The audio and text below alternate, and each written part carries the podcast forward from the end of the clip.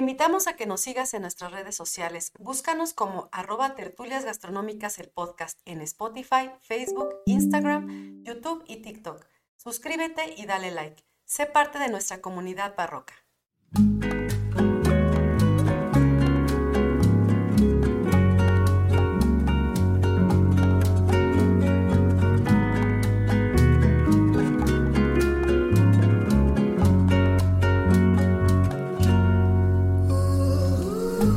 Todos, bienvenidos a Tertulias Gastronómicas, un podcast donde platicamos de gastronomía, su entorno, significado, rituales, evolución y uno que otro chisme. Yo soy Viridiana Pantoja. Y yo soy Ingrid Millán. Y juntas nos echaremos una, tertulia, gastronómica. Ay, amiga, ya nos sale mejor. Después de ensayarlo como quién sabe cuántas veces. No, pues que conforme va pasando el tiempo y por repetición, obviamente nos tenemos que ir coordinando cada vez mejor, se supone, ¿no? Pero hay días que nos agarran los cinco minutos sí, de no, estupidez. Aparte andamos corriendo y así, Caray, ¿no? así sí, no, es. luego no venimos sincronizadas.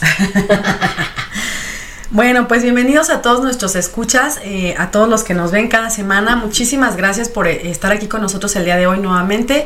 Y bueno, les recordamos que eh, nos sigan en nuestras páginas, en nuestras redes sociales. Es bien importante para nosotros que ustedes se suscriban a nuestros canales, que le pongan manita arriba, que nos pongan por ahí algunos comentarios. De hecho, la verdad, queríamos invitarlos a que comenten cuál ha sido su experiencia al escucharnos, si tienen alguna anécdota, por ejemplo, para platicarnos con respecto a algo del tema que hemos ¿Qué estado- episodio les gustó más? Eso también. ¿En cuál aprendieron más? O qué no les ha gustado, porque eso también nos ayuda mucho a nosotros en el tema de la retroalimentación y pues se los agradecemos de antemano.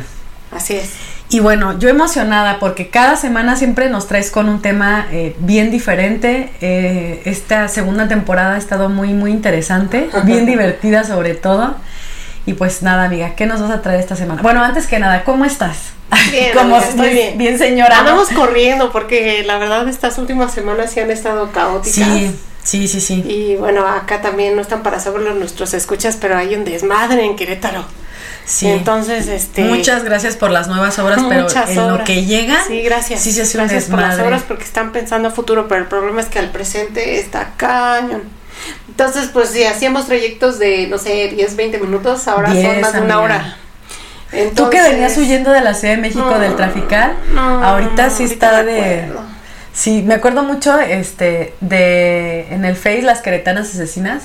Si tienen Sí. oportunidad de venir a Querétaro, no nos sí. están pagando ni nada, No, pero somos super groupies y super Sí, fans de, las queretanas La asesinas. Exacto, si tienen oportunidad de venir a Querétaro, eh, ellos creo que a partir de los días jueves, de jueves a sábado, si no me equivoco, tienen temporada en el Teatrito La Carcajada. Pues búsquenlos en sus redes. Sí, búsquenlos. Son muy buenas obras. Se van garantizados, se ríen. Sí, ¿no? muy, muy padre. Pero háganlo con tiempo porque siempre se agotan los Sí, lugares bien rápido. tan buenos son. Les mandamos Un fuerte abrazo, A sí. Y Poma. Ah, sí, aunque sí, todavía no nos ubiquen. Sí, a Chito y a Coca, ciertamente. Y bueno, este, ellos mencionaban en un eh, reel que, que subieron a Face que dice que ahora el 14 de febrero, si querías convivir con tu familia, digo, con tu pareja y hacer algo diferente, pues que la subieras al coche y te la llevaras Ah, al tráfico. Y que ahí sí o sí este, tu relación mejoraba y profundizabas en tu plática con la pareja, ¿no? De tanto no que traes, de tanto que es tan largo el trayecto, sí es cierto. Así es. Pero bueno, no, yo sí agradezco a nuestras autoridades que estén haciendo mucho por nuestro estado. Gracias. Sí, luego a veces Y, pues, nos quejamos que Tenemos porque... que sufrirlo un poquito para, para poder después tener Ese es el tema. Que a veces este, nos quejamos de, ay, es que ¿por qué no terminas las obras? Que no sé qué, pero pues una obra no es que se haga de la noche a la mañana. Ojalá. Y, y la verdad es que, por ejemplo, la que está en la entrada de Celaya, a mí me gustó cómo quedó el puente. Sí, el, súper que es su- bonito. este, subterráneo, está súper bonito. Entonces, digo, Ni modo. Ni Cuando modo, el destino nos alcanza, es nos alcanza. correcto. Ni modo. sí. Pero bueno, entonces, em, Ahora sí. ahora sí, ¿de qué Ahora nos sí, vas ya a- que nos desahogamos. Ya, sí, sí, esto ya parece sesión con el psicólogo. Sí, oye, es la terapia. Así como es su terapia de ustedes escucharnos. También es la de nosotros. Si No. utilizamos este canal para quejarnos de todo. No, pero está bien, para que se preparen si vienen a Querétaro, también vengan Dalais. Y al rato como Jorge, como Jorge Garralda, ¿no? Así de a quien corresponda. Ándale, uh, Vamos a abrir otro de esos. Hace años que de no. quejarse de todo. No, ya no escuchaba esa, No, esa sí, frase. aquí ya, ya dije cuántos años tengo. ya valiste. Sí, Nada más caray, que yo soy bueno. más joven que ella, ¿eh? Nada, Así que- No se ve, pero sí. Entonces, bueno, Así está es. bien. Mira, a ver, ¿de qué vamos a hablar hoy, amiga? ah, yo siempre digo que están buenos, ¿no? Pero pues es que es mi Todos pasión, están la buenos, verdad. Este, y bueno, sí, hasta ahorita no ha habido uno que diga, híjole, esta como que no me gustó. Sin Bueno. embargo, me gustaría dar continuidad a los anteriores capítulos, eh, porque vamos a ir aterrizando a un tema bien interesante que va a haber en dos capítulos más. Ajá. Pero para poder eh, platicar sobre ello, necesito como darles un, un encuadre. Y Necesitamos el general, ¿eh? contexto es el otra conte- vez. Es el contexto del marco teórico de lo que va a ser el tercer Ay, capítulo. dices marco teórico y alguien así. Así de tesis, ¿no? tesis doctoral. Sí, yo pensé que esto no trataba de esas cosas, me mintieron. Ay, no. no, no se trata de eso. Se trata de precisamente cuando lleguemos al tercero, ya vayamos bien encarrilados. Ah, o sea, van a ser tres, o sea, esa Sí, amenaza. pero pueden escucharse en. No importa o sea, que no estén en orden, ¿no? uno, dos, Sí, tres, no, puede ser saltado. Así es. Pero sí se recomienda como en esta temporada eh, tratar de llevar sí el orden, aunque no es necesario, Ajá. pero sí de la, la invitada que tuvimos aquí que fue la chef Marcela Bolaños, que es justamente parte de lo general, ¿no? De Ah, este tema de la Edad Media y que después nos habló específicamente de, de España, eh, de lo que estaba sucediendo en España con los reyes católicos y el ala andaluz y todo esto. Y bueno, el día de hoy vamos a empezar a hablar de otro tema que es todavía más central, que inicia un poquito antes de la Edad Media y termina un poquito después. Y después ya vamos a lo que a las aportaciones y luego América, a México específicamente, ¿no? No, no te estoy diciendo que exactamente porque No, primero estoy, me estoy gustaría con mi cara de así haciendo siempre- matemáticas, así Sí. de qué está hablando esta vieja. se pone bien loquita Ajá, cuando sí. toma azúcar. Que nos fuimos a echar unas Ah, malteadas. si usted no lo sabe, pero este Están muy buenas. acostumbrábamos antes, ya teníamos tiempo que no lo hacíamos, pero antes Sí. acostumbrábamos a la hora de justo entre las seis, las, las seis y las siete, A la hora de del echarnos calor. un frappuccino de esos así, una bomba de azúcar. Con Y chochitos por y eso toda somos prediabéticas porque Ah. no, pero sí. No, pero ya no tardamos. Ah, No, es era para no. despertar, porque también nos aventábamos unos Unas maratones jornadas, trabajando, que para qué les sí. digo. Pero bueno, hoy quisimos retomarlo porque también aquí en Querétaro está haciendo un chingo de calor, está horrible, así ya estamos como que entre que nos llega y no la menopausia, ya no sabemos si es eso o si, o Uno, si es el uno se siente como una milanesa, no Sí, manches. no, entre el tráfico horrible. y el calor está cañón. Es como si Entonces- te metieran a, a freír empanizado aparte. Sí, guacala, ya me imaginé. Y bueno, entonces dijimos, pues vámonos por un frappuccino, este, muy delicioso, muy rico. Entonces sí, hoy así como que nos ponemos locas y así, es por el exceso de azúcar, lo sentimos Así mucho. lo siento. Ah, sí. Bueno, pues vamos a comenzar y como siempre me encanta este lanzar preguntas al aire, ¿no? Mm, Que la ¿Por qué? ¿Por qué? ¿Por qué? ¿Por qué? Me encanta justamente el... el- Te encanta ver sufrir a la gente. No, me encanta porque- que el, que el inicio se convierta en, en el... Ah, ¿no? Al final, Ajá. ya entendí. Ya voy a grabar y le voy a poner así de fondo. Ah, no manches. Bravo, así, ¿no? Como los Sí. programas gringos. el, el de Las risas salían con falsas, su ¿no? cartoncillo ahí, todos aplaudan. Sí. Ahí ya enseñaste tu acordeón. Ya vieron que tienen acordeón. Pero pues hola, mira, también te llamabas Pedro. Pero yo sí los necesito, Yo amiga, son también, amiga. Yo también, amiga. Bueno, pues vamos a iniciar, ¿no? Entonces, voy a lanzar una pregunta. Dale, Va a sonar a chiste, pero bueno, a mí me gustaría saber si tú sabes qué tienen en común el chartreuse. No sé si lo has probado, ¿no?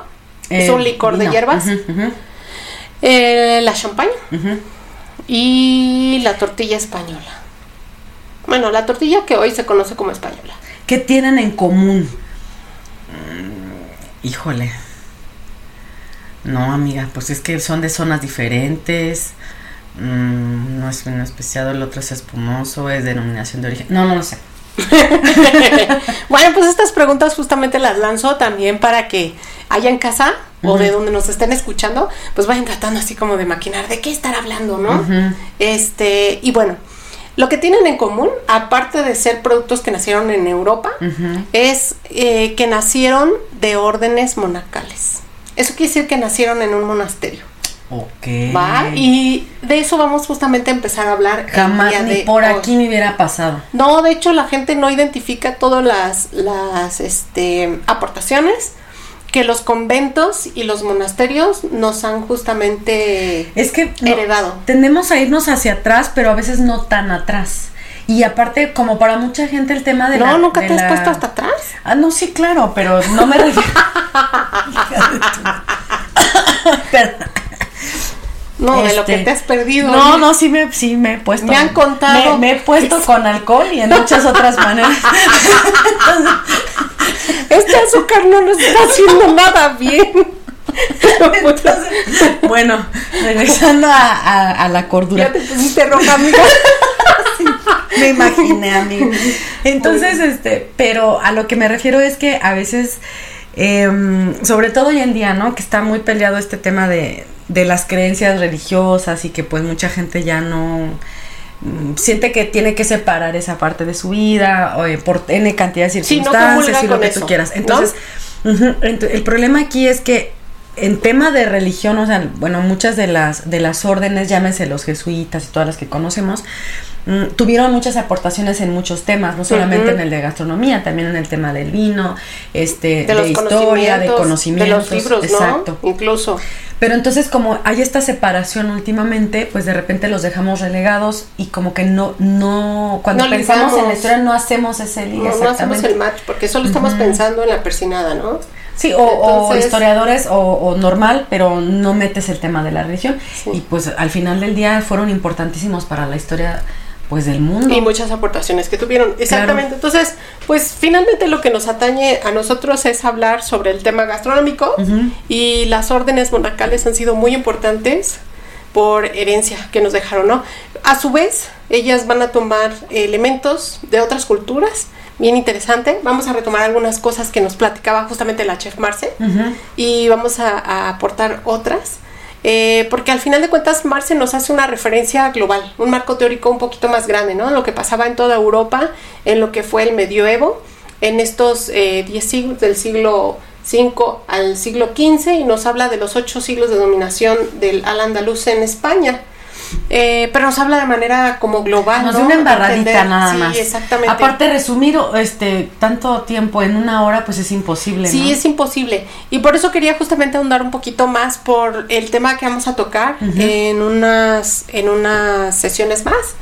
Este, entonces el día de hoy, la primera parte va a ser las órdenes monacales y precisamente toda su herencia en la cocina, en la cuestión culinaria.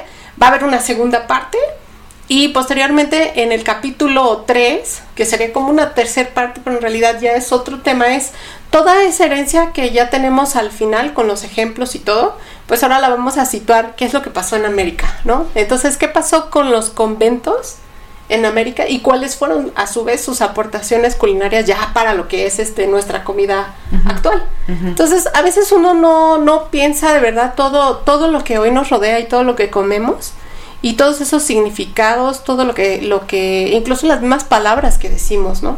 Hablamos en aquel programa sobre, ¿te acuerdas que estábamos así como lotería, hablando un montón Sí. de palabras, ¿no?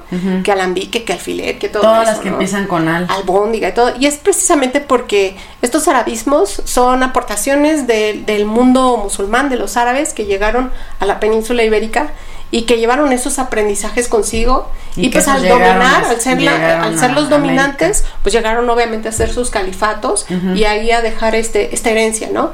Que al final de cuentas se hace mestiza, algunas cosas este, van a introducirse, van a sustituirse, van a mejorarse, este, y a su vez, pues el- el- la, la evolución va a seguir haciendo que, que los platillos se hagan todavía más interesantes, ¿no? Más complejos. Y como te digo, cuando llegan ya a América, pues es un, un boom de sabores, de ingredientes, de técnicas, de mezclas que existen. ¿no? Y entonces, ¿sale? Lo que tenemos que, que- que garantizar al, al terminar estos tres episodios es justamente que, que se llevan un bagaje interesante de conocimientos con los cuales puedan eh, hoy en día descifrar que lo que están comiendo tiene justamente una ascendencia a esta cuestión del tema de religión. Bien interesante, ¿eh? Porque aunque seamos ateos, Por más que quieras huir, no, vas a poder. ¿no? Tienen, tienen por ahí varias, varias este, cosas, ¿no? Y varios significados incluso. Entonces, pues, recordando la, uno de nuestros episodios anteriores sobre los santos en la cocina, eh, hablábamos de un santo que fue San Antonio Abad, ¿recuerdas? Que se le llamó el padre justamente de, de la iglesia o de la formación de monasterios, porque es uno de los, de los primeros que van al, al desierto y se hacen ermitaños, ¿no? Y tienen ese llamado de Dios, son tentados por varios demonios, ¿no? Y finalmente son personas muy sabias que, que cultivan eh, la oración, el ayuno y muchas otras este, cosas que van desarrollando como habilidades para, para estar en paz, ¿no? Y mucha gente los empieza a seguir. Y entonces estamos hablando que esto sucede, lo de San Antonio Abad, más o menos en el siglo III. Cuando estábamos platicando de esa, me acuerdo mucho que pensé en la escena de Forrest Gump.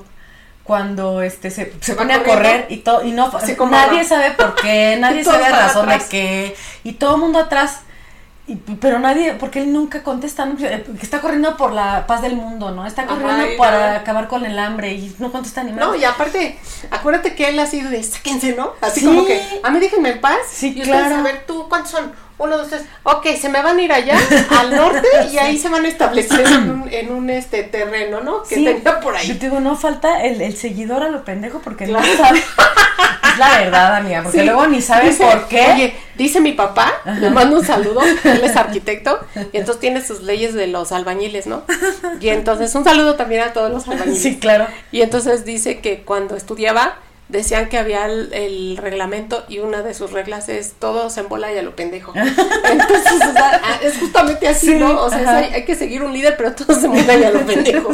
Entonces, algo así. Algo amiga. así, Algo así está Y bien. entonces, pues, muchas personas son llamadas eh, por lo mismo, les llama la atención este tipo de ermitaños, tratan justamente de, de copiarles, ¿no? De esa manera. Pero San Antonio Abad es el primero como que empieza a decir, ah, pues miren, así le van a hacer, tú, tú y tú se van a ir para allá y tú y tú para allá, y ahí se van a quedar y van a construir esto y van a hacer esto, y ya, ¿no? Entonces es como el que empieza a ordenar todo. Y así justamente van a empezar a nacer las órdenes monacales. En este primer momento se llaman así y bueno, van a van a eh, como este podcast no es este de las historias de las religiones ni de las órdenes y todo, me voy a saltar muchas Sí, cosas, por ¿no? favor. Pero sí sí voy a tratar como de, de ahondar en algunos puntos que sí son muy importantes, ¿no? El, el segundo punto muy importante es que entre los siglos 9 y siglos 12 ya se tenían estos lugares, este, estos lugarcitos en donde fueron justamente estableciéndose como ermitaños, estas personas, ¿no? Que van siguiendo, este, a, esto, a estos personajes. ¿sale? Y que él les empieza a decir como cómo agruparse y cómo vivir en comunidad. ¿sale? En ese momento ya se convierten en centros de desarrollo social, económicos y culturales. O sea, ya está bien cañón. Ya estamos hablando que para el siglo XII y XIII ya son pequeñas ciudades. Parecería que incluso hasta medievales. Sí, Estamos hablando, de hecho, de- del medievo todavía, pero imagínense que había ciertos, ciertos lugares donde se establecían, como nos hablaba Marce, ¿no? Un palacio, un castillo, en donde todos los siervos alrededor vivían, normalmente amurallados, y afuera de estas ciudades medievales, pues también había vida, ¿no? Vida, este, digamos, comunal, en Sí, donde pero había más agreste, de agricultura repente, ¿no? y ganadería y todo, pero si necesitaban guarecerse en la noche o por invasión de salvajes, etcétera, entonces por Se eso estaban la las ciudad. murallas y el, el castillo, ¿no? Y ahí vivían mientras fuera de noche o, o por cuestiones de seguridad. Entonces, curiosamente, donde no había eh, estos castillos con estos señores feudales o con estos reyes, había lugares que solían ser desiertos en un inicio, en donde llegaron justamente estos primeros como líderes espirituales, como ermitaños, y que fueron llamados abad o abades. ¿sale?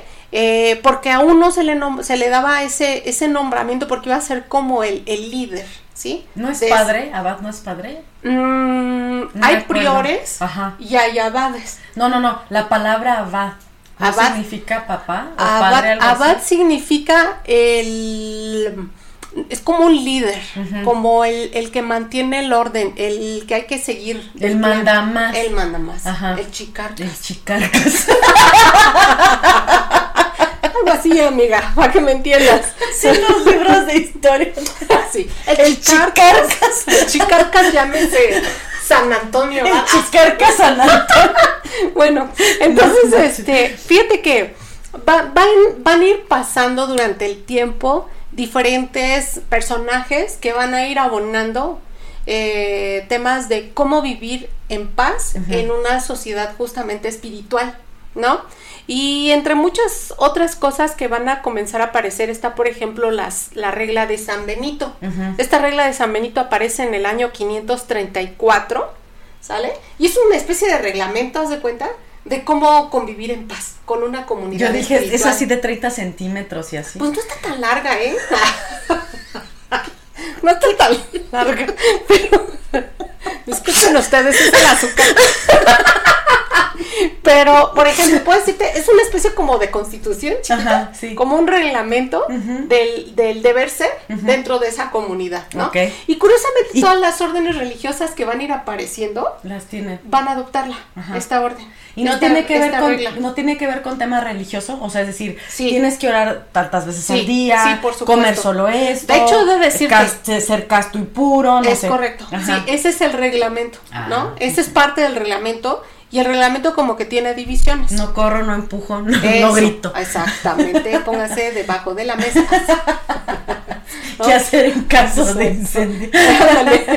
Algo así. Entonces, este, que no cunda el pánico, así, ¿no? Sí. Eh, entonces, este tú lo puedes incluso consultar, ¿eh? Te vas ah, al internet, sí, claro, el reglamento de, de, la regla le llaman, de Benito, de San Benito, y curiosamente es una regla que aunque se fue adoptando y se le fueron agregando algunos estatutos o quitando otros por orden, es el que se toma como básico de todas las demás órdenes. Y después se van a llamar órdenes mendicantes, ¿no? Que vamos para allá, porque seguramente ese término ya lo has escuchado. Ya.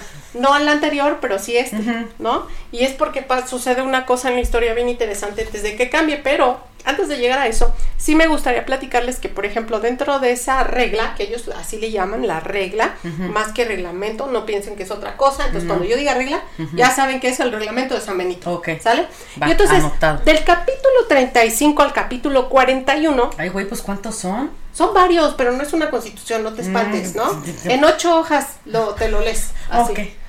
Digo, aprendérselo es otro pedo, ¿no? Ah, claro. Leerlo sí, pero aprendérselo, y vivirlo. Exacto. Hacerlo.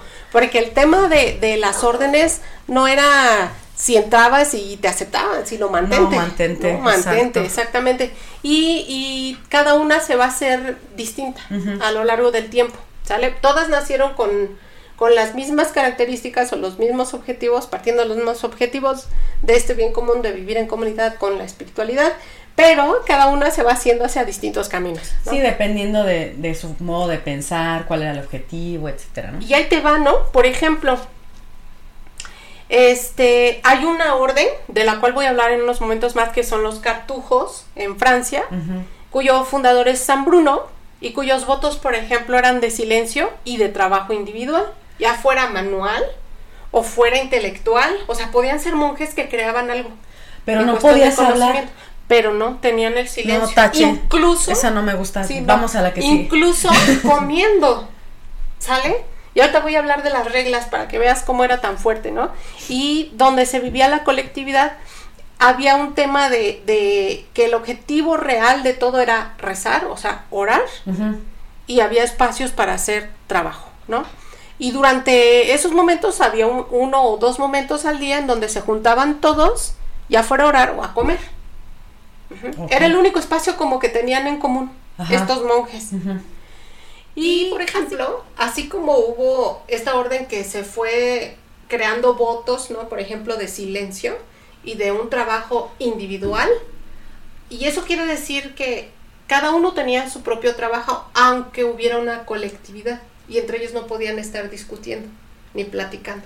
Qué ¿Sale? Qué fuerte, qué fuerte. y todavía sigue habiendo órdenes así. O sea, hay votos de silencio. O incluso dentro de la misma orden alguien decide hacer un voto de silencio y ya no vuelve a hablar, ¿no?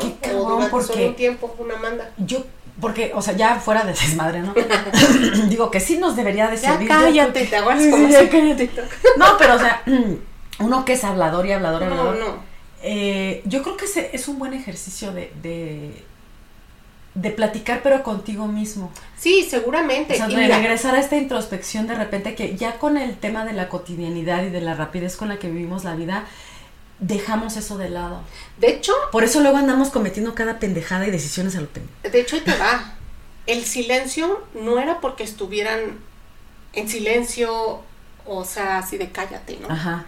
El silencio se interpretaba porque era el que estabas orando. Y para poder orar tienes, Tienes que estar concentrado. Claro. y tienes que estar haciendo lo que, lo que es orar, ¿no? Ajá. Estar pidiendo, estar rezando. Entonces, por eso era el silencio. Porque todo el día estaban rezando, hasta en la comida. Eso lo entiendo, eso sí lo entiendo. ¿No? Pero Sí. qué difícil también porque Muy. hacer un voto Yo no de silencio. No, simplemente aquí cuando sales y, Yo no este, y se te atraviesa un Yo hablo hasta en con mis plantas. No, pero, o sea, hay cosas que ya inherentes sale sin pensarlo, ¿no? Cuando vas manejando y se te atraviesa alguien, Ah, es, claro. ¡ay, hijo! Ay, qué linda persona eres". Exacto, ¿no? pero hasta para decirle eso, o sea, ya es inconsciente. Entonces, es estar consciente de que no puedes abrir la boca para decir algo y estar concentrado en que estás orando o, o haciendo o Pues otra cosa. imagina. Qué difícil. Llegar a ese grado de concentración, o sea, llegar al grado en el que tú sabes que tú tomaste esa decisión consciente y que estás consciente en, en no romper ese silencio, es porque de verdad estás Es autocontrol muy Sí, fuerte. ¿No? Y que, y que entiendes, o sea, que, que estás respetando mucho esa decisión, no a fuerza, sino porque tú así lo decidiste, ¿no? Entonces, Claro. que, como dices, tuvo una fuerza de voluntad y de autocontrol. Qué bárbaros, ¿no? Yo creo que si el mundo no se ha acabado es por ellos, amiga, la neta. Ellos y ellas, las monjas y los monjes que todo el día se la pasan orando. Porque la verdad, mira, ya estoy hasta golpeando Ya hasta le pegas micrófono. al micrófono. Ya Sí. tiro por viaje, por episodio, es una... Es la emoción. Pobres micrófonos. Ya lo saben. El día que no haya estas cositas, las voy a extrañar porque no sé qué voy a golpear. Mejor me voy a hacer a un lado así con a permiso. Con nuestra campanita esa del, del TikTok. Bien, y entonces, así como, como había estos votos en algunas órdenes, por ejemplo, había órdenes que se dedicaban a ser hospitalarias. Ujú. Uno, uno de sus objetivos era el atender enfermos. Y era sí o sí, ¿no? O sea, sabía la gente que podía llegar a esos monasterios a que los atendieran, sobre todo gente pobre. ¿no? Y ahí van a hacer una cosa bien interesante que justamente vamos a ver en el segundo capítulo de esta sección, ¿no? Por esa cuestión. En nuestro siguiente En el episodio. siguiente episodio, perdón, perdón. a la misma hora y en el mismo canal. Y entonces, ¿sale? Así como había también eh, estas órdenes hospitalarias, Perdón que tenemos... te interrumpa. Ahí, de ahí vienen los, este... Ay, se me fue el nombre. Porque no, no eran hospitales como tal en las órdenes. Tenían dispensario se llamaba. De ahí viene ese. No sé si la palabra dispensario venga ahí, pero, Pero es como una de... O sea, es el concepto me refiero. O sea, el dispensario... de un hospital, No, de un... de hacer la labor de un, De una un iglesia. enfermero. Sí, El dispensario Sí. era precisamente para eso, para atender enfermos, Enfermos tener y un poquito de medicinas, exacto. Sí, de hecho, de hecho, cuando lleguemos a la, a la parte de, de México se los voy a platicar, ¿no? Aquí sucede una cosa también bien interesante. Seguimos viviendo como en la Edad Media en muchas cosas. Ya Decía lo Marce todavía hoy, ¿no? Este, es hasta las leyes de reforma en México cuando se rompen justamente estos estas este, usos y costumbres que existían porque no estaban por escrito, No. en donde la iglesia lo mandaba todo, ¿no? Y todo lo decidía. Y en esa decisión y mandato y en estos usos y costumbres, la gente eh, se iba a curar a los, a los monasterios y conventos. La gente iba a las escuelas a, que te dieran clases los padres y las monjas, porque no había escuelas públicas. Y también te enterraban en un, en un En- cementerio justamente de En ahí Tierra que Santa. tuviera que ver con una iglesia local, ¿no? Y es hasta estas leyes de reforma cuando se da un rompimiento y el Estado dice, no, el Estado es quien debería proveer justamente estos servicios Sí. básicos, que van a ser incluidos como básicos, ¿no? Por eso tienen el- ese nombre. Imagínate, por eso es tan difícil dar con registros de personas que nacieron antes del registro civil. Si de por sí, con las del registro civil no hay papeles, ¿no? Imagínate antes. No, y se equivocan y te No. ponen el nombre que se les Y pues pega no había gana. computadoras. ¿Y ahora qué hay? Tampoco. No. Entonces. Pareciera que vamos al revés. difícil, ¿no? Exacto, Entonces sí. Es más difícil que suceda esa. Sin embargo, si te vas para atrás, este, en buen plan, este, vas a notar que justamente vivimos como la Edad Media. Sí, sí, sí. No, no había nada de estas cuestiones este, como muy ordenadas. Y entonces, así como había órdenes hospitalarias, también había órdenes predicadoras, ¿sale? Que eran permisos o votos, o se veía bien que los padres en esta orden tuvieran como parte de sus servicios el poder salir y estar como brindando los servicios en la cuestión de religión con el pueblo, con la gente así común y corriente quien lo necesitara. Para compartir y también la palabra, ¿no? Sí, exacto, y tenían como sus límites, recuerden, porque incluso durante la Edad Media y ya casi hasta el final, vienen esta cuestión del rompimiento de la, de la iglesia, muchos problemas, ¿no? Después de la Santa Inquisición y todo lo que hubo con las reformas protestantes. Entonces, había ciertos lugares que obviamente pues estaban, eran anárquicos o que empezaban justamente a crear revueltas en contra de la iglesia. Entonces había tierras de donde no había reglas. O los mataban. Y los mataban, exactamente. Que era como una especie de misioneros, entiendo. Exactamente. Entonces ellos podían salir a predicar y tenían ese, ese voto y, se les invitaba justamente a hacerlo, ¿no? A salir de, de, la congregación. Ajá. Y normalmente iban acompañados, no iban solos, porque parte de las reglas de San, de San Benito decían justamente que no podían estar solos. Aunque hicieran votos de silencio, tenían que estar con su comunidad. ¿y no iban uno, uno güero y uno morenito? no sé. Como ahora.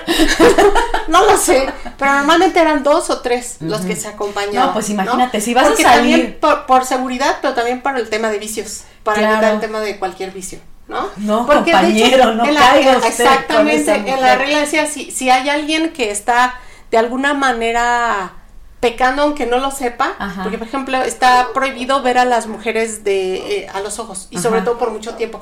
Podías como que despistarte y, de repente verlas, ¿no? Pero decía ahí que la en la regla tenías que, que como que reaccionar y mejor voltear hacia otro lado para que no te sedujera el diablo. Sí, claro. Sí, porque ya ves que en ese por eso iban acompañados para que, si el, el otro no se alcanza a quitar. Compañero, deje usted de voltear a ver, a, la muchacha. A ver, compañero, compañera, o como sea, compañera, deje de estar este, viendo al prójimo, ¿no? se la va a gastar. Exactamente. Entonces, por eso se acompañaban de dos o de tres Sí, claro. Y por último, había también, por ejemplo, órdenes religiosas caballerescas, ah, ¿no? Que son estas... Te abren la puerta y todo. Así, el caballo. le abre la puerta. Y bueno, ellas, por ejemplo, tenían dentro de, sus objetivos el ser serviciales con los peregrinos, cuidarlos en los caminos para que tuvieran un buen camino. O la otra era el luchar para defender Tierra Santa y recuperar reliquias. Pues al final caballeros, como los de la... orden del temple. Ah, lo de los templarios, exactamente. Entonces, fíjate, cada una, a pesar de, reglamentarse o de tener la, la, misma base de convivencia, por escrito esta regla de San Benito, cada una iba agregando o quitando estatutos, pero era la base, que es lo más interesante. Esta regla de San Benito va a ser la que va a dar origen a una de las órdenes también este monacales que son los benedictinos, mm, ¿va? Para que te acuerdes de ellos. Ahorita vamos para allá, ¿sí? Y este durante el siglo XIII hubo una crisis en, en, el tema de la iglesia y se contaminó la vida monacal. ¿Sale? Muchos de los, de los líderes que llevaban o de los abades que llevaban muchas de estas abadías, fueron como, como guiando su, o más bien observando otras cosas que los empezaron a distraer de lo que era el verdadero camino de un, de un monasterio. Porque el monasterio y la vida monacal estaba creada para la contemplación, estaba creada para la meditación, para dar gracias, para orar, para ayudar al prójimo, ¿no? En el caso, incluso te digo que buscaban locaciones o ubicaciones que estuvieran desiertas para que tampoco ellos se desviaran de alguna manera. Pero sí llega un momento en que se contaminan, ¿sale? Y este, ¿de qué te dices? No, no me estoy viendo. Estoy, estoy suspirando así de ay. Y yo pongo el chiste, compártelo. lo que pasa es que me pongo a pensar, ¿no? De alguna manera, como el hombre siempre se corrompe.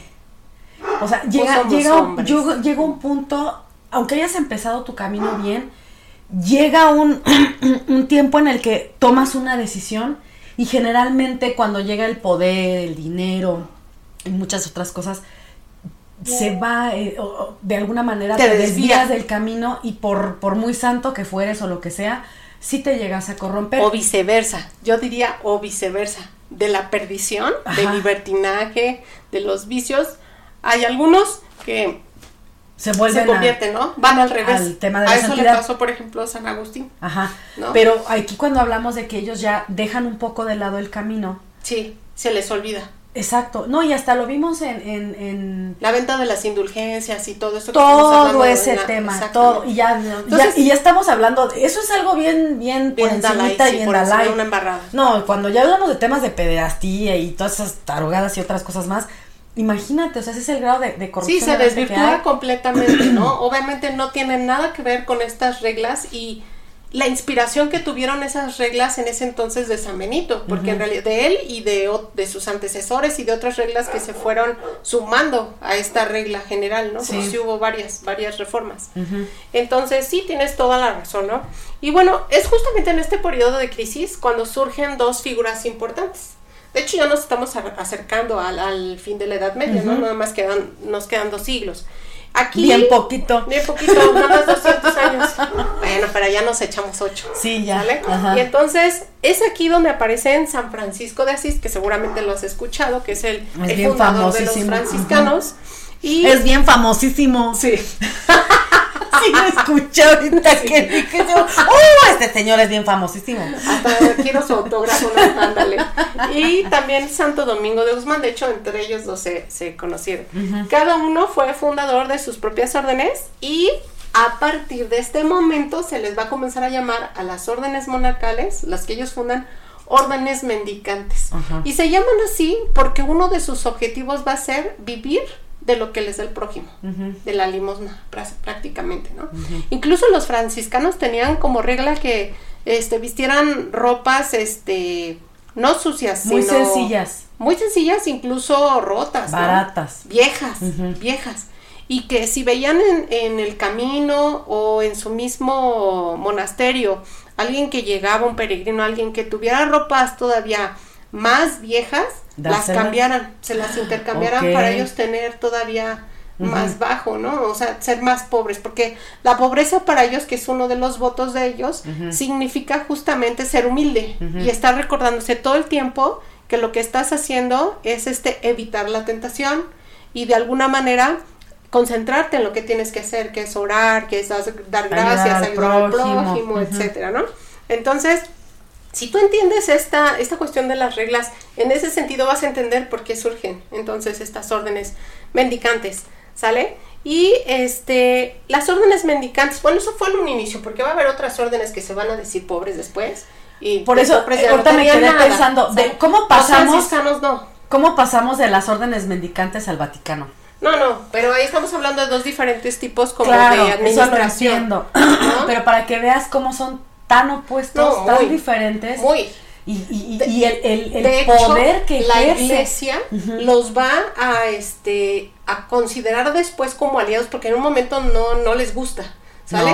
pero después cuando ellos empiezan a verse mal, se tienen que ayudar de ellos para mejorar la imagen de la iglesia. Es correcto. Al darse cuenta que ellos eh, naturalmente acercaban a otra gente que era laica a la fe y se convertían, pues dijeron, ah, de aquí soy, estos van a ser mis partners, ¿no? Y los voy a utilizar a mi, a, mi, favor. A mi claro. Entonces, justamente, gracias a eso, tuvieron este, les pudieron dar ciertos atributos que no tenían antes, ¿no? Como el hecho de poder dar la confesión a, a los al pueblo y también poder evangelizarlos, ¿no? Poder atraer más, más creyentes. Y por eso gracias a eso estas órdenes van a poder salir de Europa ya en la época de los descubrimientos para poder justamente atraer estos otros fieles que van a llegar de otros Son los primeritos que mandan, ¿no? Después de, las conquistas son los que llegan. Los cuatro primeros que llegan aquí a, América son este los franciscanos, los dominicos, los agustinos y los jesuitas, justamente. ¿No? Pero ya hablaremos de eso en... Los jesuitas van a estar buenos, ¿eh? y bueno, este, mm, algo que es necesario conocer eh, son algunas reglas, ¿sale? Eh, venga, venga. justamente las, las órdenes para entender ya su posterior manera de, vivir el tema de alimentación. Ok. Sí, aunque todos parten de lo mismo, insisto. Sí, mientras más sencillo, mientras más austero, mientras menos sabores haya, menos texturas, menos Más fácil es cocciones, estar en la- mejor digestión, es más fácil estar justamente donde tienes que En estar este tu proceso de estar eh, ¿no? orando y de estar conectado con Dios y todo, ¿no? Así es. Y entonces, bueno, vamos a hablar solo de algunas órdenes. Entonces, entre ellas, por ejemplo, están los benedictinos, de los que hablábamos hace un momento.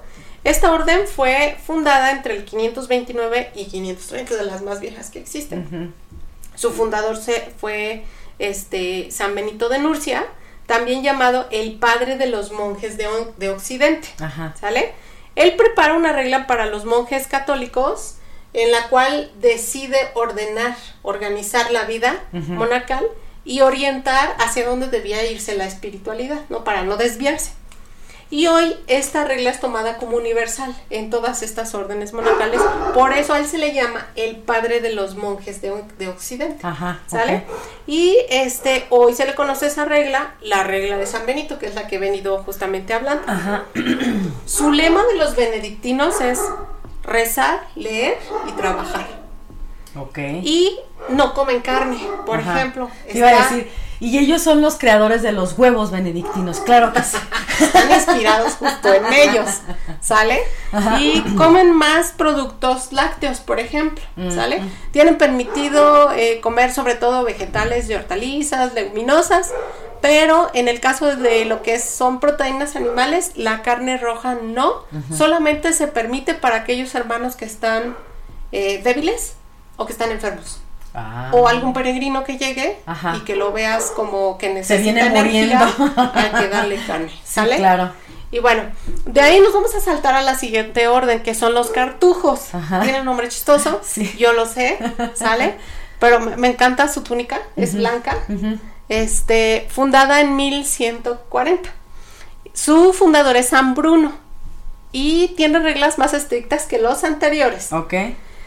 Como el silencio, el trabajo, la pobreza, la castidad, la obediencia, la escucha de la palabra de Dios, la oración, la humildad, la soledad, o sea, la clausura. No, ya mátenme.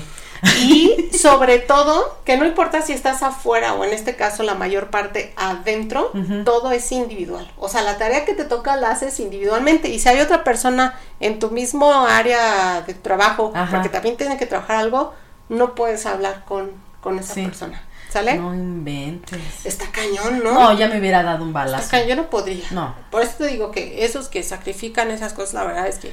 No, pero Wow. yo creo que también es parte de, de, de su personalidad. O sea, Sí, alguien claro. que, que sea Por así como nosotros que hablamos hasta por los codos, No. no, podríamos hacer algo No, así. amiga, ya se hubiera acabado el mundo. No, cállate. Así, si fuera por nosotros ya se hubiera acabado el mundo, porque Sí, hablamos no. hasta por los codos, ¿verdad? Y bueno, este, para ellos, por ejemplo, eh, está bien visto una abstinencia semanal, o sea, un ayuno semanal.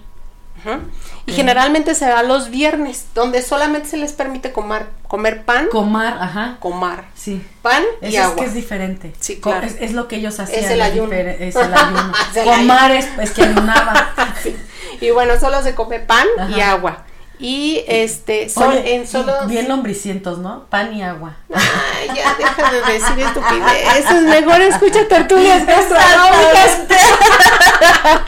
Todos esos mitos, no, señora y señor, no. Sí, no, ya no, la generación joven, espontánea no, ya sí, hace mucho que se Es descubrió que no. Sí. Entonces, eh, hay ciertos incluso días a la semana en donde solo se realiza una comida al día. También ahí yo no podría, mira. No. No puedo. No, no, no. O sea, ya me hubiera desmayado. Ya con el la- silencio ya es una, ¿no? El silencio. El Este, encierro. el encierro. La soledad. No comer. No cochar. O sea, No, pues ya No, no, puede por ser de las de- órdenes no, de esta pues última que olvídate. No, no, no, no, no, no. Y bueno, solo hacen excepciones con personas, como te decía, enfermas, débiles, ancianos, novicios, incluso. O sea, como que en esta apertura de la regla, este, entienden que sobre todo los que van iniciando, pueden ser dos casos, ¿no? Novicios que pues, no saben a lo que le están entrando, entonces poco a poco tendrían que irse como, es como una cuestión Alineando. de temperar, ¿no? Sí. Un, un alimento de, no, no hacer los choques térmicos del caliente al congelado, sino ir mediando para lograr un efecto al final, ¿no? Sí. Que no se corte. Por ejemplo, pues lo mismo con las personas. O sea, Claro. es poco a poco irles No, es que quitando fregadazo, ¿cómo el- crees? la cantidad de comida, porque si no, pum, se caen, ¿no? Se desmayan. Aparte, a veces no, no, digo, no sé en este caso, porque es que en, en las mujeres sí podía pasar eso, ¿no? Pero por ejemplo, en este caso que eran solamente hombres, sí había personas que se veían obligadas a entrar por temas de pobreza, de otras cosas, o que tu papá te metiera, no sé cómo se, Ah, cómo se sí, acostumbraba era con las súper bien mujeres. visto. Normalmente uno o varios hijos de una familia llegaban justamente al Pero por ejemplo, y en ese caso, o sea, yo, si yo no quiero, me va a costar más trabajo, obviamente, este, adecuarme a los reglamentos. De hecho, muchas de las personas que entraban a estas órdenes, curiosamente, eran aristo- aris- Aristócratas. aristócratas. Ah, aristócratas. Aristócratas. Aristócratas, ¿no? ajá. Que finalmente, después de una vida de lujos, decidían dejar todo, Ajá. Regalar todos sus bienes Y meterse a. y meter. O sea, imagínate de golpe de tener todo en charola de plata y en exceso, a no tener más que un pedazo de pan y agua, ¿no? No inventes. Una vez a la semana. Entonces, sí, debe haber estado muy canijo. El- Eso el- o regresaban así. después de un ratito, ¿no? Pero ya también- que regresas y ya regalaste todo. Ay, sí, es cierto, qué estúpida sí. Ya te quedas con tu pan y agua ya. Bueno, pero a lo mejor guardabas por ahí algo, no sé. te enterrabas algo por si te arrepentías. Bueno, si fuiste listo, si no, ya valiste. Sí, no, si voy a hacer el cáliz, este, aquí le dejo aquí en esta bodeguita la rento de La todos tres de mis cosas y ya. Así es. Claro. Y bueno, la siguiente orden son los dominicos, que fue fundada en 1217 por Santo Domingo de Guzmán. Y ellos, por ejemplo, tienen derecho a dos comidas al día desde, desde la Pascua hasta la fiesta de la Santa Cruz, porque es otra cosa, dependiendo de dónde se ubicara la orden monacal, y si fuera invierno o si fuera verano, o cuánto durara la luz del día, era la cantidad de veces que podían comer y que podían comer, ¿no? Claro. Este, y pues obviamente la orden también tenía mucho que ver, o lo que se cultivaba alrededor, o si había agua alrededor, etcétera, ¿no? Entonces, este, solo los días de fiesta y los domingos se podía comer un poco más. Otra, una, una cucharadita. Y bueno, en, e- en ellos, por ejemplo, su ayuno, eh, cuando era el ayuno, solo se permitía comer un caldo, pero ya era caldo. Ya, No. ya tenía algo Ajá. de sustancia, ¿no? Nada más pan y agua. Sí. Y bueno, hay ayunos que ni siquiera es eso, es pura agua, ¿sale? Y en días normales no se comía carne, solo se preparaba y se daba a los visitantes que pudieran llegar a, a esos lugares, a peregrinos, porque da la casualidad que muchos de estos prioratos o abadías o monasterios se construyeron en lugares exactamente, no, que, que, que a veces eran caminos y a veces muy aislados, ¿no? Donde era raro que pasara alguien y no había, obviamente en esa época no había hoteles, había dos que tres posadas en algunos lugares, es cu- cuando No, posadas, pues estamos hablando de. llenas de garrapatas y pulgas Sí, y una no, cosa de así, una ¿no? posilga, Sí, sí. exactamente, y de bandidos y todo, ¿no? Claro. Entonces, este, y eran lugares llenos de hacinamiento y guacala, Sí, me queda claro que, por ejemplo, si tú eras de la, de la High Society y se te arruinaba el carruaje o lo que fuera, este, y, y, te, y alcanzabas a ver así a lo lejos que había La por ahí abadía. la abadía, pues allá caías, ¿no? Sobre Allá todo si, llevas una mujer, porque eran las que más peligraban en estos es, en tiempos los, caminos, abandonados, Ujú. exactamente. Entonces, justamente, eh, como te decía yo, uno de los votos de muchas de estas órdenes era, era ayudar a los peregrinos. Entonces, abrían el, el monasterio para que pudieran llegar esas personas, fueran pobres o fueran ricos, y poderse quedar ahí algunas noches. Y ahí, por ejemplo, no les cobraban. O sea, eh, se servía igual que a todos los demás hermanos, ¿no? Incluso a ellos un poquito más. Se les podía dar más en cantidad o mejor. A ellos son las, a los que les daban carne, por ejemplo, ¿no? De lo contrario, no. Y este, era tanto el rigor, el rigor de los dominicos también, que entre las comidas se hacía calor y hiciste muchas cosas trabajando y te daba sed, tenías que pedir permiso ¿Para tomar agua? Para tomar agua. ¿No? Fíjate qué No, fuerte. jo- no, este. Pues por eso se volvieron locos. Joven Jonás. Bueno. este. Luego ya tomaste sus franciscanos. 250 mililitros Qué del fuerza día. de voluntad, yo insisto, neta. Pero, no, por- se, no. pero se les morían bien seguido, ¿no? No creo que una persona normal lo hubiera aguantado Pues eran longevos, por lo que estuve investigando, mucha de esta gente que vivía en los conventos como que ya tenía muy bien definida su vida y tenían como bien, ajá, aguantaba, eran fuertes, eran longevos, eh, tenían una vida muy saludable porque no comían carnes rojas, ¿sale? Y porque su dieta estaba basada en lo que era cereales y especialmente en vegetales y hortalizas. Ajá. Y por ejemplo, para ellos el tema de las cocciones, el tema de las grasas, el tema del tipo de carne era muy importante porque era a mayor digestión de un alimento, lo entiendo yo, podías caer más fácil en la tentación o el pecado.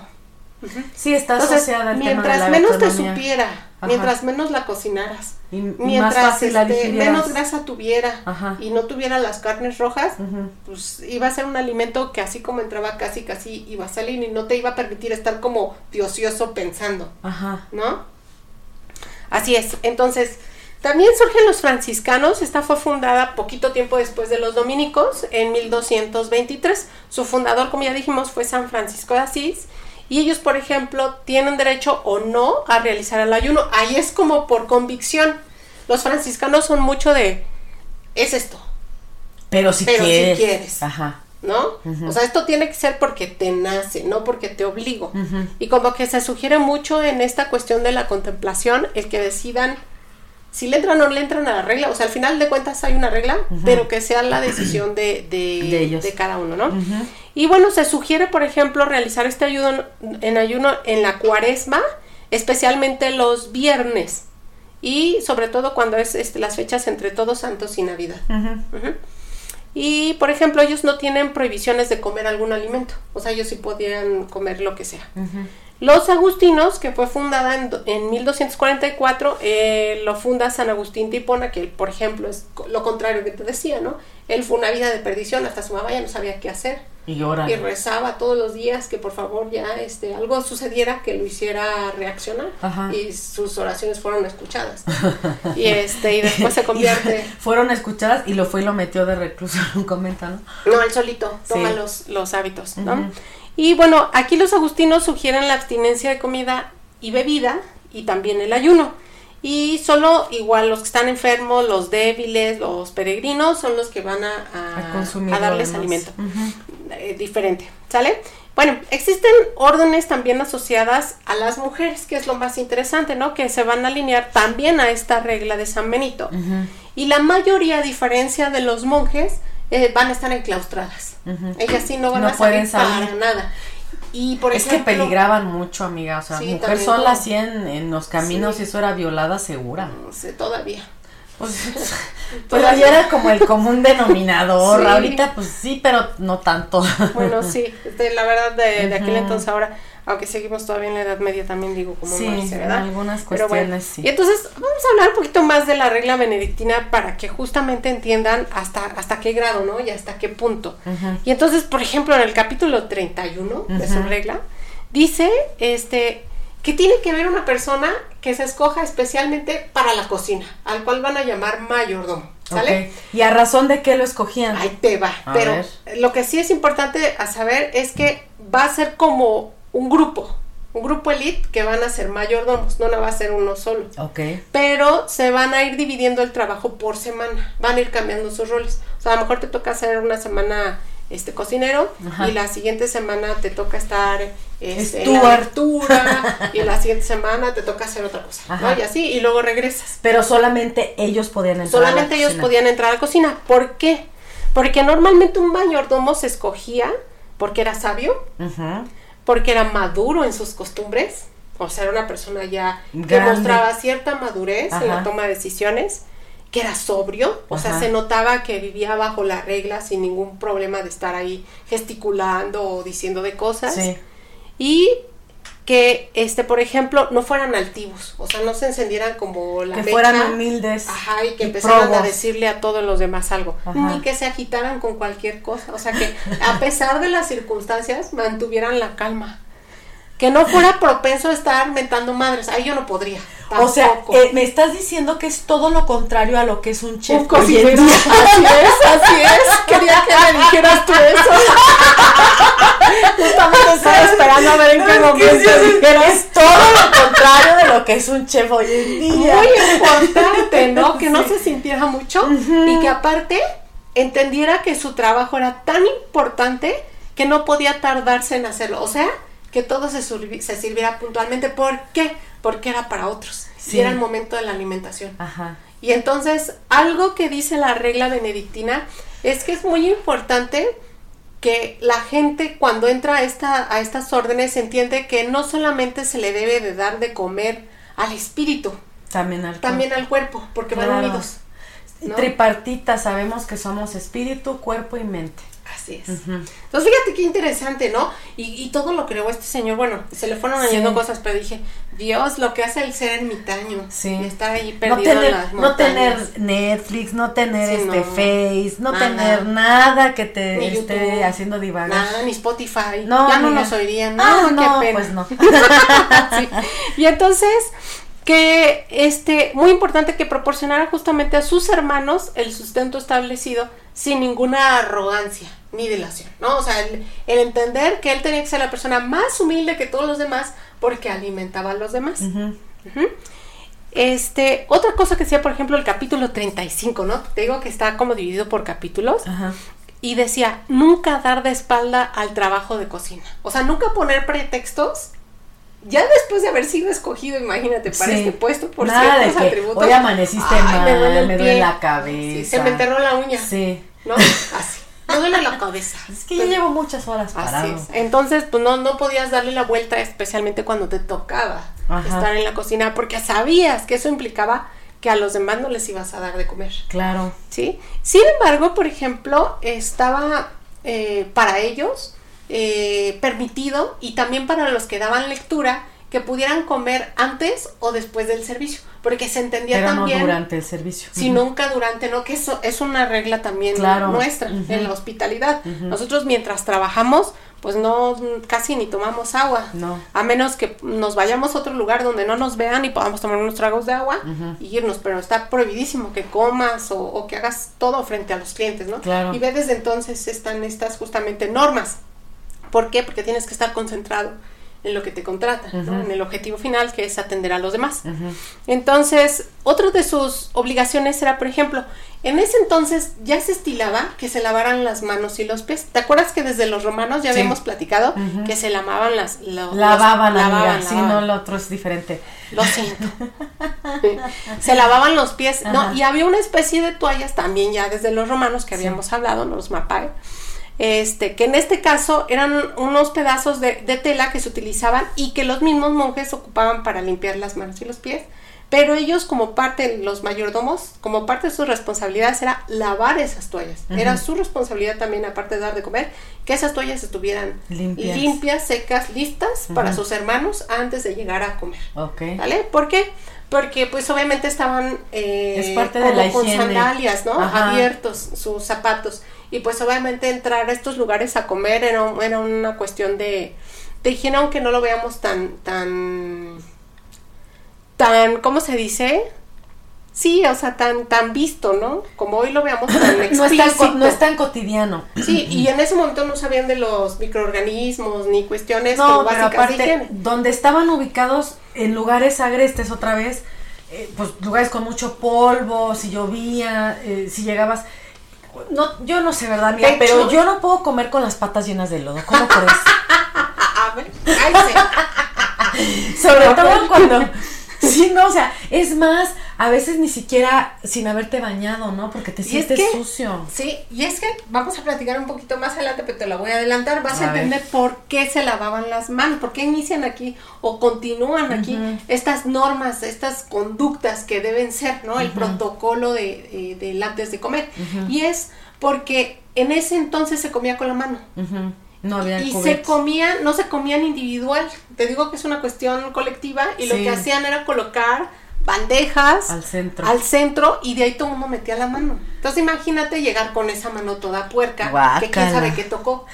Por mm. eso era su obligación, antes de entrar a comer, lavarse los pies y las manos. Entonces ya con esa ya tenía cierta garantía de que este cierta cierta garantía de que lo que comías era comida nada más sale ya te adelanté Sí. una cosa. Mm. Ah, pero es bien interesante porque a partir de aquí salen muchas normas y protocolos en la mesa. Y este también se les podía dar, se les podía permitir aparte a estos hermanos no solamente comer, también beber agua con vino. Muchas veces lo rebajaban, a veces iba así directo para poder atender a sus hermanos también con muchas muchas ganas. Claro, ¿vale? Podía sí. ser antes o al final. Ajá. Así como se escogía el lector, este, el cocinero, se escogía un lector a la semana. A ese no se le escogía así tanto como al cocinero. Lo único que pedían es que leyera con fluidez, o sea, que supiera leer, pero que aparte al leer se le entendiera y se notara como cierto entusiasmo. Que fuera Entonces, habido lector también, obviamente, para poder desarrollar eso, ¿no? Así es. Así como el, se- Así el como secretario tú. de la SEP. Ah. Ay, Dios. Ay, Así a la siguiente. Ay, Dios, así de- Leer, leer con una E, ¿no? No, aquí era leer con doble E. sí. Era leer, no Exactamente. leer. Y bueno, entonces era muy importante por lo que te acabo de decir. O sea, para ellos el tema de la oración venía implícito todo el santo día. Todo el santo día. Desde que amanecían y empezaban las primeras horas y se daban cuenta que estaban despiertos, desde ese momento se empezaba a rezar.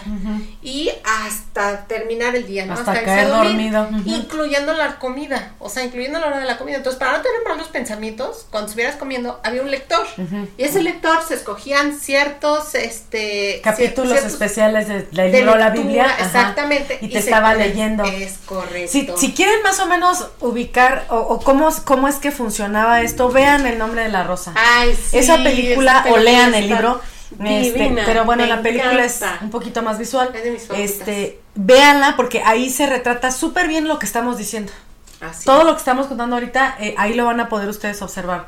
Entonces, sí, tengan oportunidad de verla. Creo que la, la tienen ahorita en. Creo que Netflix la tiene, ¿no? Ahorita. No sé, no la... Creo que sí. Y si no, está en Amazon Prime, por si. Ah, bueno, pues... Bueno, el gol ahí, ¿eh? Patrocínenos. Sí, por favor. ya les Ah, por cierto, eso es un adelanto. Pero vamos a tener por ahí, estamos preparando un episodio que tiene que ver con películas. Ay, así. Bueno, no es uno, son varios, Ajá. pero vamos a traer varios, este, donde vamos a platicar un poco del tema de, De la gastronomía en la las películas. Exacto, entonces va a estar súper bueno. Sí, hay Ya. muchas cosas de que hablar. Sí. Ojalá nos dé tiempo y vida. Sí, ojalá. Bueno, No, pero suscríbanse porque si no, no lo vamos a poder hacer. Si no se suscriben, si no nos apoyan, no vamos a poder seguir con este proyecto. Entonces échenos la mano, porfa, porfa. Sí, Sale. y bien, entonces, el capítulo, por ejemplo, 39, ahí es donde te empiezas a dar cuenta que en realidad de lo que estamos hablando con esta regla de San Benito tiende a ser vegetariano. O sea, en una mayor parte, Es más fácil, de más la fácil alimentación, digestión. exactamente, la alimentación está bajada, basada en vegetales. ¿no? Y en hortalizas y en cereales, por supuesto. Entonces, ellos eh, preparan dos platos al- en cada tiempo que se sientan. Te digo que suele ser una o dos, lo que permite la regla, al día. Y a veces hasta tres platos. Eso solamente si en el, si en el lugar, por ejemplo, había opción a pescado, si cerca había un lago, un río, pues ese podía ser un tercer plato. O si había frutas de temporada, Ok. sí, que era muy raro, porque en la Edad Media normalmente la, la fruta se utilizaba para hacer sirops almíbares o mostos, para hacer fermentos y utilizarlos como edulcorantes. Entonces era rarísimo encontrarlo así como fruta solita comerla, sin embargo, podías encontrarla, este, ejemplo, unas moras y comerlas, ¿no? O Qué uvas. chistoso porque, por ejemplo, decíamos con Marce, en las películas cuando ponen Así, las viandas las en la mesa, ¿no? este, no, y aparte con un montón de uvas, manzanas, este, muchas frutas y, y Y frescas. bueno, dices, ay, Sí, entonces, pero también recordemos que va, que va a haber una diferencia abismal entre lo que es la casa de un rico un castillo, Claro, que suelen que ser esas gente- películas, ¿no? Que la, la gente común y corriente que normalmente no tenía acceso a eso, ¿no? Ni las conocía. Sí. O si las conocía, las veía más bien ya fermentadas o, o, se hechas la- un- o podridas, ¿no? También las llegaban a ver porque era lo que les sacaban que para sobraba. que comieran ellos. Exactamente. Entonces, Chale. más o menos, para que te des una idea, en, en este primer tiempo, en este primer plato que se le servía, solía haber caldos o guisos llenos de vegetales y hortalizas. A esto se les llamaba pulmentaria. Ujú. Ok. Y este, por ejemplo, una de las cosas que tenían que cuidarse es que casi no tuvieran sabor. O O sea, casi no les colocaban ninguna especia. Precisamente para la cuestión de la penitencia, ¿no? Hace de no los distrajera, la, la, comida no fuese un distractor. Y este, aparte de esto, se les daba a los padres, tenían permitido que tuvieran una libra de pan por día, por monje. Estamos hablando casi 500 gramos, o sea, medio kilo de pan cada monje por día y se los podían dividir, por ejemplo, entre si había dos comidas o una comida o había la comida fuerte y que a lo mejor ese monje por sus cuestiones de lo que realizaba como trabajo necesitaba comer una, una cena y entonces ahí le podían guardar una tercera parte a lo mejor de ese pan y la demás racionalizarla para las otras comidas. Y si había festividades, racionarla, racionarla perdón, racionarla, se me pega a veces. Oye, pero fíjate qué chistoso que en los budistas, los taoístas, o no sé cómo se llama, este, esta parte que son cristianos, ellos todos, a pesar de que desconozco, por ahí sí no, no, habría que investigarlo, y yo creo que si alguien sabe que nos, nos eche un correo y nos platique. No sé hasta qué grado hayan tenido estas religiones eh, contacto o, o vengan derivadas una de la otra, no sé. Pero en el tema de la comida todas tienen ese punto común de que entre más frugal, entre más austero, entre sin sal, entre menos sabor, eso les permitía estar más en contacto con su espiritualidad. Sí, incluso que no estén fermentados, Nada. muchas cosas. De hecho, hay, hay, un, hay un episodio en Netflix de, de, Chef's Table de una mujer que es este es una monja, pero está ella en, ah, ¿sí te acuerdas de ella? Que de hecho está ganado premios y no sé qué. Y toda su comida, todo lo que ella prepara, visualmente está muy bonita, pero si ella explica, ay, perdón, ella explica dentro de, de, los procesos que hace para poder hacer todo su tema gastronómico, gastronómico, que tiene que ver con eso y que no les puede dar este ni especias ni nada de eso a sus hermanas. Pero si te das cuenta visualmente, o sea, no lo necesitas. No, claro que no, porque eh, ellos están como muy con este tema de a lo que sabe la, comida de forma natural, ¿no? Así es. Pero eso sí, el kimchi sí se lo echan fermentado de quién sabe cuántos años, ¿no? Pero qué rico, ¿sabes? Sí, no, claro. Pero fíjate cómo puede, cómo tienen estas cosas en común religiones que son tan diferentes y que, por ejemplo, e, e, en cuestión de, de, kilómetros, es decir, unas están en un lado, otras en otro, y a lo mejor no ha habido este como choque eh, donde se puedan conocer, y sin embargo tienen esto en común, ¿no? Entonces quiere decir que la comida sí tiene un tema de sensualidad, sí. tiene un tema de... Tiene un tema de esta creencia de que menos es más. Sí, pero eso que mencionabas tú de, de que te lleve a... A un grado a, esta, las, a esta como lascivia, ¿no? O sea, de, de, de, que el chocolate, las fresas y que todos lo asociamos, ¿no? Con este tema. Pero sí tiene esa carga. Qué, interesante. Sí, está súper interesante. Y bueno, también dentro de esta dieta estaba permitida, por ejemplo, la carne roja no, pero si tenías pescado, si tenías huevos, si tenías productos lácteos, sí estaban permitidos. Mantequilla, llámese mantequilla, llámese este queso, llámese leche, ¿sí? Era, era más tendiendo la, la, lo que es el queso que las otras que acabo de mencionar porque normalmente se, se, utilizaba el aceite, sobre todo al sur, ¿no? O trataban de mezclar, por ejemplo, algunos algunas semillas, de ahí sacar el aceite si no tenían libre acceso o poca accesibilidad porque era caro, el aceite de oliva, por ejemplo, mm, que es más para las regiones del sur. Entonces, este, y esto también era un tema no por accesibilidad, porque finalmente se había ganado ahí, tenían por lo tanto acceso a la mantequilla. Sin embargo, la mantequilla tiene ya un grado más fuerte de digestión, ¿no? Y también de sabor. Por supuesto que aporta sabor. Claro. Y aporta textura, y aporta color, y aporta muchas otras cosas en los guisos. Entonces, muchas mujeres no la van a utilizar. No, claro. Y entonces. Es pecaminosa. Así es. Y por ejemplo, aquí asocian una cosa bien interesante que es el, pescado, ¿no? Para ellos, el pescado blanco, especialmente, va a significar pureza. Porque está asociado a lo frío, ¿sale? y está asociado a lo sencillo, a una digesta, digestión o digestión mucho más fácil que si fuera uno graso, ¿no? Que si fuera un color oscuro de su carne, un color rojo, por ejemplo. ¿Y se preparaba al vapor? ¿O se freía? normalmente eran cocciones muy ligeras, eran normalmente pochadas o directo a, una... No, no, no, tenían que ser tan complejas. Ajá y, y sin mucho sabor y sin mucha cuestión visual para evitar justamente estas distracciones. O sea, era una comida muy sencilla. No, y Imagínate pescado potaje, blanco y ¿no? así nada más este así cocido, así tal con cual. verduras y se acabó, Iu. ¿sale? Y sí, por- porque si no era un distractor. Claro. Ya vamos a platicar un poquito de eso, ¿no? Entonces, el, el pescado blanco, de hecho la forma, tiene una cuestión de significado simbólico también a lo que es Jesús, al- a la Es cuestión... el pescador. ¿no? que es el ictus exactamente de los griegos, que proviene, es en anagrama, significa Jesús. Christis, Dei, Ujú. Huius, Sort, Soter, ¿no? O Jesucristo, Hijo de Dios Salvador, ¿no? que es este anagrama que muchos se cuelgan en forma de pescadito. Exacto. Entonces, el pez estaba asociado en automático por su forma Con la religión. con justamente la religión. Entonces era bien aceptado. Y por eso, aunque estuvieran en ayuno o cuando era vigilia, estaba bien aceptado dentro de esa alimentación, siempre y cuando fuera blanco. Y sigue Y- hasta el día de hoy, que en, vigilia se come pescado. Eh, De hecho, desde ahí comienza esta tradición, ¿no?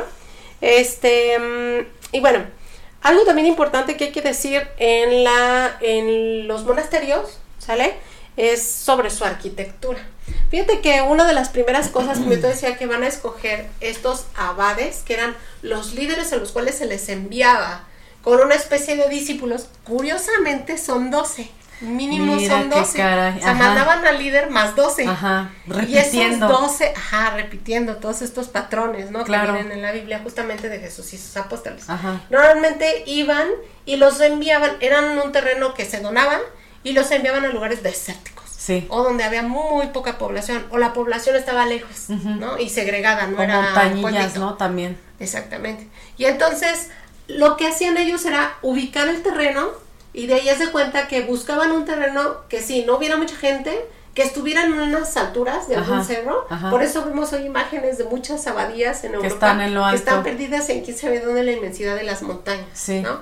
Y este y que aparte corriera por ahí un río cerca, Sí. hubiera un manantial o agua, ¿no? Corriente.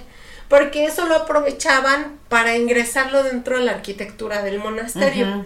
Y entonces haz de cuenta que lo que hacían era colocar primero eh, la cocina y este, ¿cuál era la, la otra? Y las fuentes, ¿no? Donde pudieran incluso lavarse sus manos Sí, y todo. y tener el y de ahí seguir corriendo el agua que fuera hacia la zona de lava- lavatorios, ¿no? Ajá. Y de lo que son los baños. Las letrinas. Sí, que, que ese lugar se llama necesarium. ¡Oh! O lugar de las necesidades. Pues sí, necesa- Así voy al es. necesario. Esa es La la nueva. Esa es nueva. sabía, sí, el la, voy a, la voy a incorporar al triclinium. vocabulario. Sí. y exactamente. Y al necesario. Y, el necesario. Así, voy al necesario. Con permiso. Sí. ¿No? Así, al fondo a la derecha. Ajá, ¿dónde está el necesario? Perdón. Sí. Y entonces, en esta, en esta arquitectura van a existir edificios, ¿no?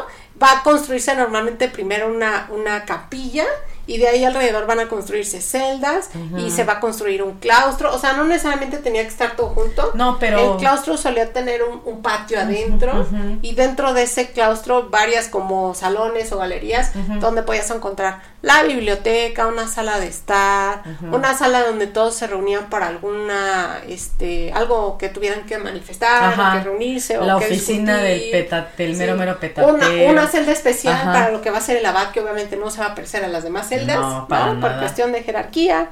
Y va a tener también áreas en donde va a haber una huerta. Eso es lo que te iba a decir. Ajá, todos Fuentes, tienen huerta. Ajá. El agua que te decía yo corriendo, obviamente el necesario. Exacto, Sí, el lugar del necesario. Ajá. La cocina. Y también, por supuesto, el lugar en donde se servían los alimentos, que era el refectorio. Ajá. ¿No tenían como almacén o algo así? Sí, muchos tenían bodega. Ajá. Y las bodegas son muy importantes. Lo vamos a ver en el capítulo que sigue. Ok. Muy bueno. Eh, del refectorio a la cocina, algo que es importante decir es que la cocina jamás se colocaba cerca de la iglesia. No. ¿Sale? Y Por si normalmente se estaban opuestas. Ajá. normalmente estaban opuestas. Y en, en lo que sí es la cocina y el refectorio tenían que estar juntos. Sí, claro. ¿no? En una se preparaban los alimentos, tenía que haber una bodega cerca de ahí y también a un lado tenía que estar el refectorio porque era donde los monjes comían. Ajá. Y lo único que los separaba, bueno, era una pared, pero había una ventanita. Ajá. Y de esa ventanita normalmente lo que hacían era ir pasando todos los platos Mm. para irlos sirviendo a la mesa. Sí. Cuando los monjes se sentaban, tenían que garantizar en el servicio que todo ya estuviera servido. Ajá. Porque estaba mal visto que tuvieran que levantar la mano o pararse por algo, porque interrumpían esta cuestión de estar orando o de estar casándose con este alimento espiritual Sí. que también están escuchando, ¿no? Ajá. Con el Pobre de ti si no ponías la Te sal. castigaban, te castigaban si tú interrumpías, si decías algo así, cuchicheabas, Ajá. estaba Una prohibido. servilleta, joven. Uy, ahorita vamos a hablar de la servilleta. ya pasamos de clorina a otro nivel. Ok. Para que no ha bueno. visto clorina, ¿no? Ah, Para sí. que la vean en TikTok. Échense una vuelta por nuestro TikTok. Pero es este en relación a lo que platicamos del Imperio Romano. Aquí ya estamos en, en otro nivel, entonces ahorita vamos para allá. Varios ¿no? anillos después. varios anillos después. y bueno, es bien interesante porque dentro de la cocina tú podías encontrar mesas de trabajo, podías encontrar esta agua corriente que habíamos hablado, podías encontrar utensilios diversos, ahorita vamos a hablar de ellos, y una o varias chimeneas, porque en ellas era donde se cocinaba, ¿sale?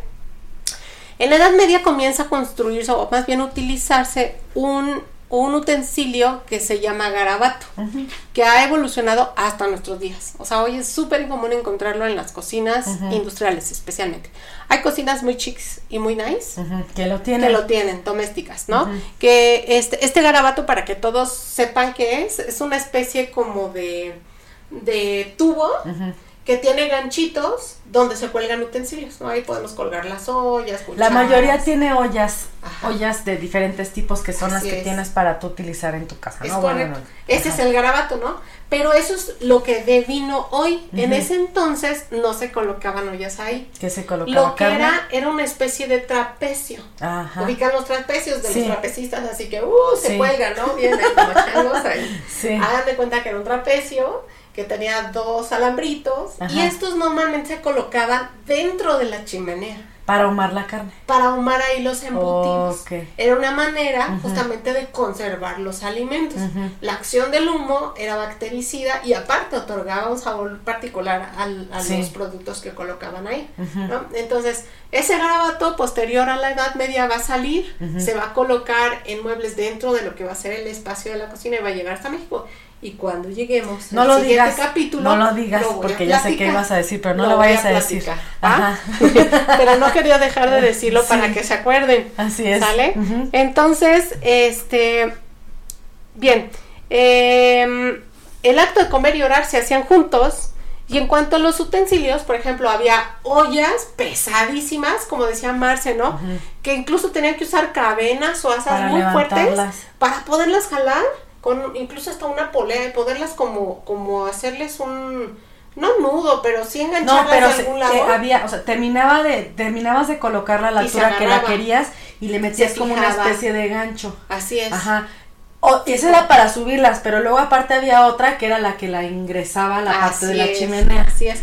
Y era una manera como de poder este aguantar el peso que tenían esos que Era de parecen puro hierro, ¿no? parecen estas este de poción de bruja, ¿no? Sí, son esas calderos se les llama. calderos Ajá, exactamente exacto. grandotes Ajá. que se colocaban arriba del fuego directamente, de Sí. una especie, pues sí, como de, de, de fuego de campamento, así, Sí. ¿no? Con leña. Entonces, había ese tipo de ollas, había también utensilios.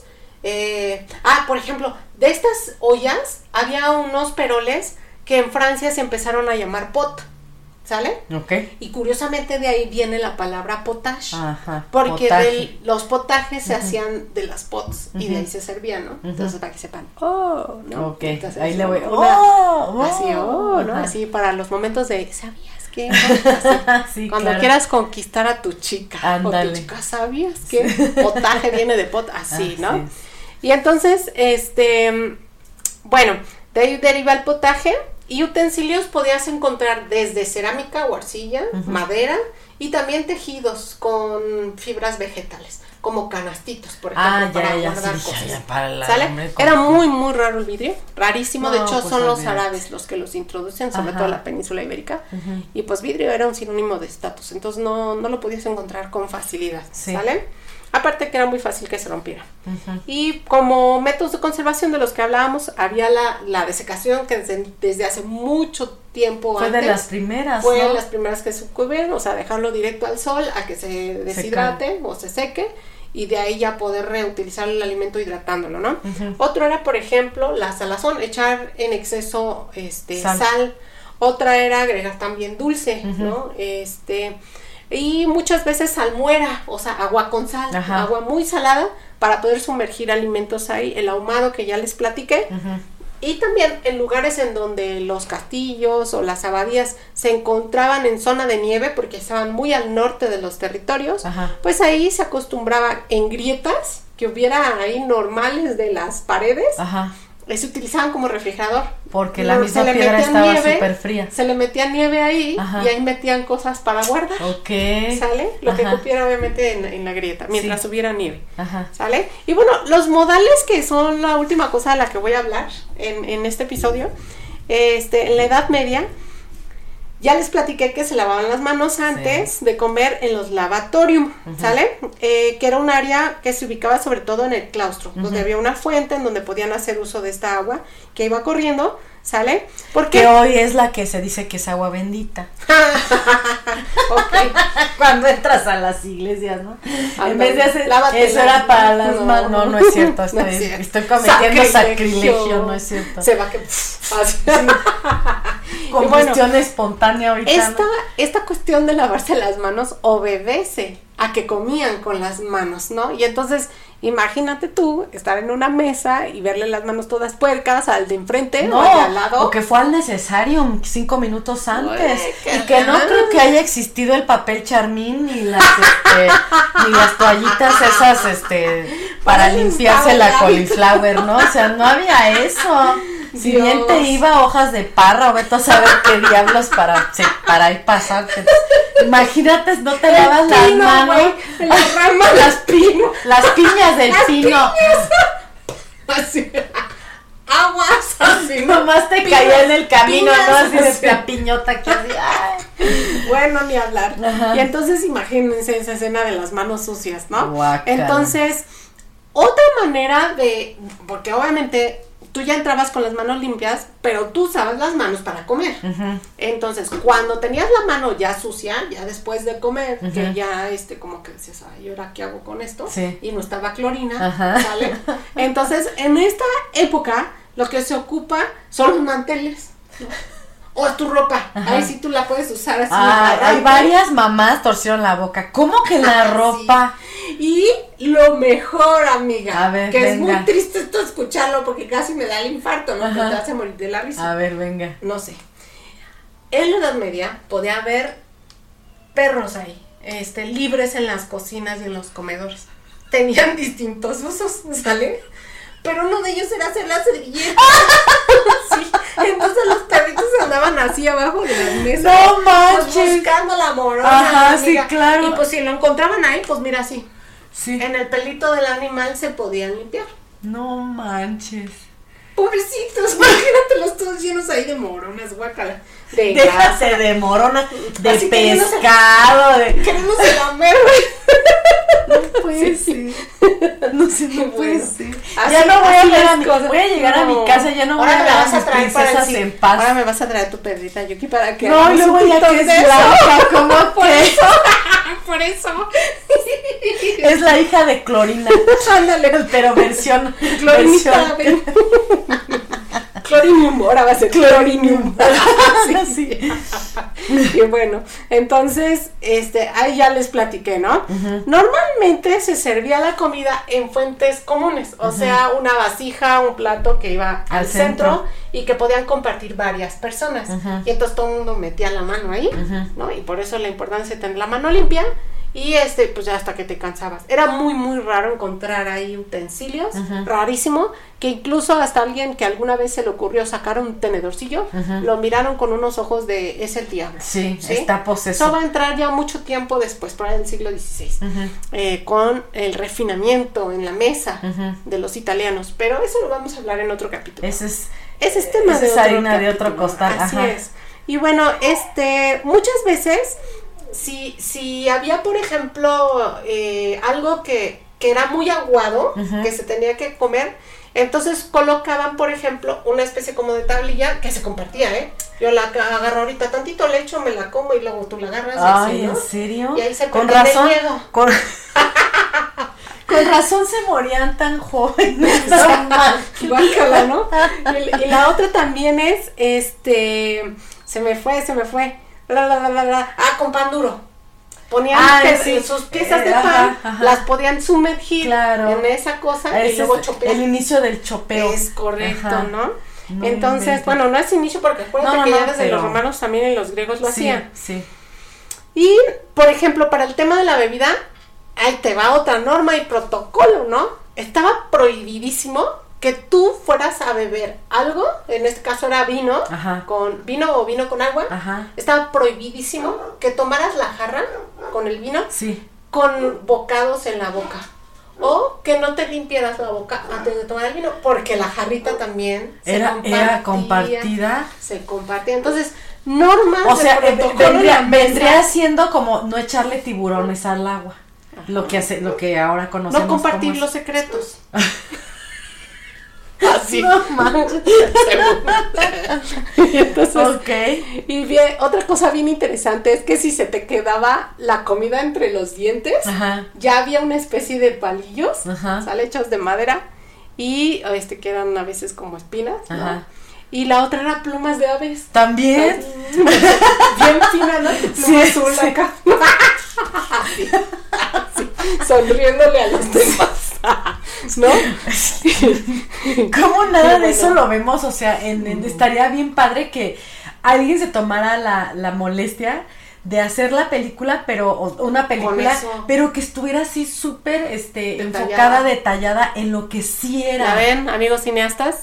Ya, por favor, avientes una película. Sí, nada de así. romantizar, que porque te digo, yo he visto películas donde en la Edad Media tienen ya cuchillo y tenedor. No, amiga, no. Sí. Entonces dices, No, yo, te- me ha tocado en la industria Ajá. escuchar personas que dicen esas sandeces.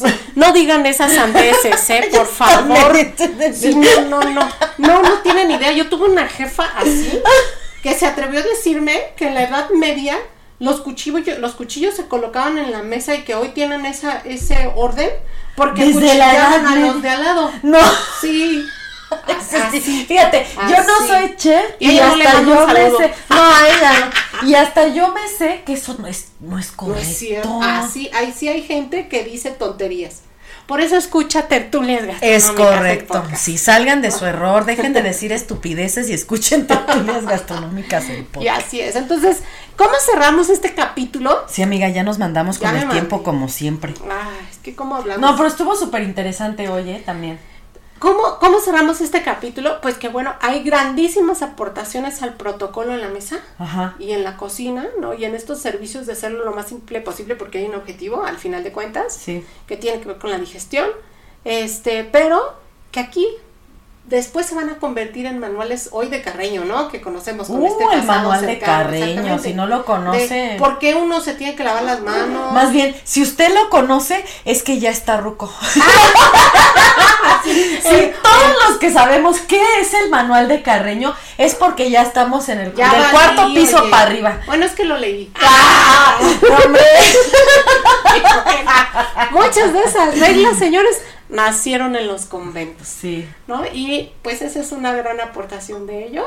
Hasta aquí mi reporte. Hasta aquí mi reporte, hoy. Joaquín. Pero la siguiente semana, con mucho gusto, vamos a, a- a comentar estas aportaciones ya en temas de productos, ¿no? Vamos a ver el ejemplo. Y bueno, ¿qué más hicieron los, los monjes, Ajá. ¿no? Y las monjas.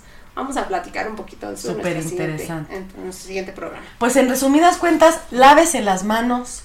Este, no tenga sus perros por ahí comiendo, este, o cerca de usted cuando esté comiendo, no le vaya a pasar lo mismo.